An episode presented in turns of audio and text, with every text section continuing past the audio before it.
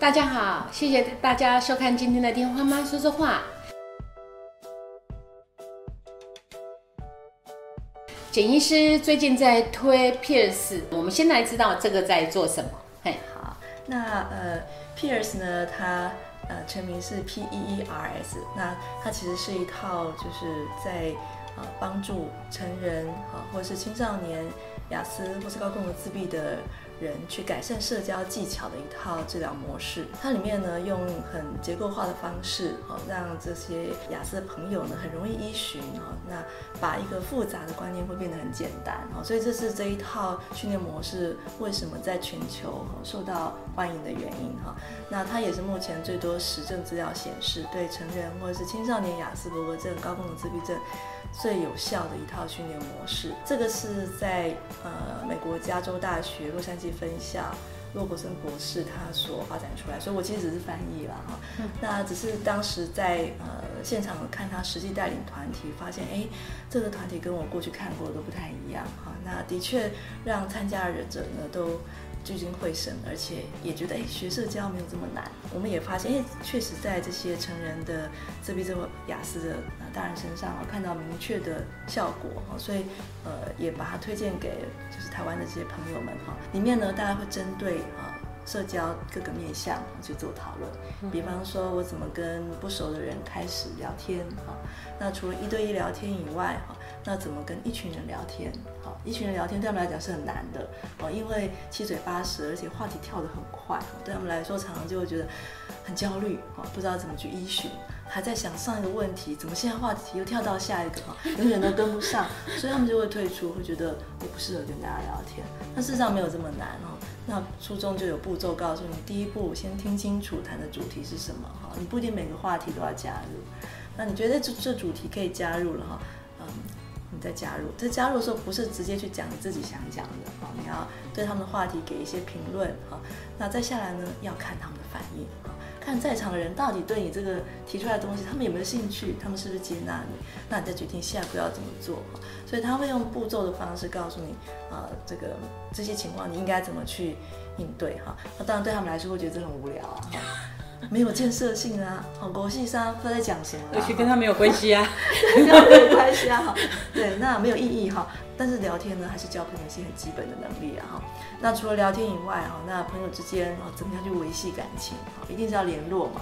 不能总是已读不回啊，好，那不能只分享你自己感兴趣的啊，所以发讯息有发讯息的道理，哈，里面也有讲到，哎，这种使用电子通讯交朋友是现在年轻人很常见的，嗯，但是要怎么做，好，才不会呃冒犯到别人？维系友谊除了就是用这些电子通讯以外，我们会约朋友出来，好约，好有约的一些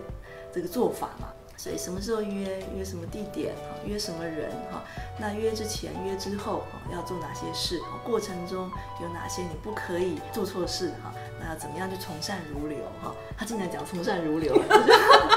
对，我看到觉得哇，这个作者是蛮 ambitious，蛮有野心的这样。好，但是哎，你发现这个我们孩子在上这个课的时候，他真的也在听，嗯，从善如流哈。他们开始会去学从善如流这四个字哈，这我觉得很 surprise 哈。那另外就是处理冲突哈，因为关系一定有冲突啊，没有冲突的关系代表不够紧密啊，友谊也是如此啊，没有经过冲突，有时候你甚至是不够了解彼此的哈。那冲突不用怕，我们很多孩子是遇到冲突，他马上就跟这个人绝交，我再也不要跟他做朋友了。但因为他们不知道，原来冲突哦是彼此在表达意见相左的一种方式，所以这个 Pierce 这套治疗呢，它就是根据不同的这些社交常见的状况去做介绍，步骤怎么做，那规则是哪些啊？所以都有很清楚、很具体的一些步骤可以去依循这样子。可是我记得这个不像那个十八岁以下的小孩，是把他们关在医院里做，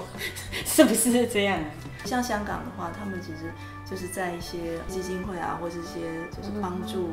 一些身心障碍者的一些团体底下去做哈，所以其实它可以有不同的发展的模式，不一定要在医院里面。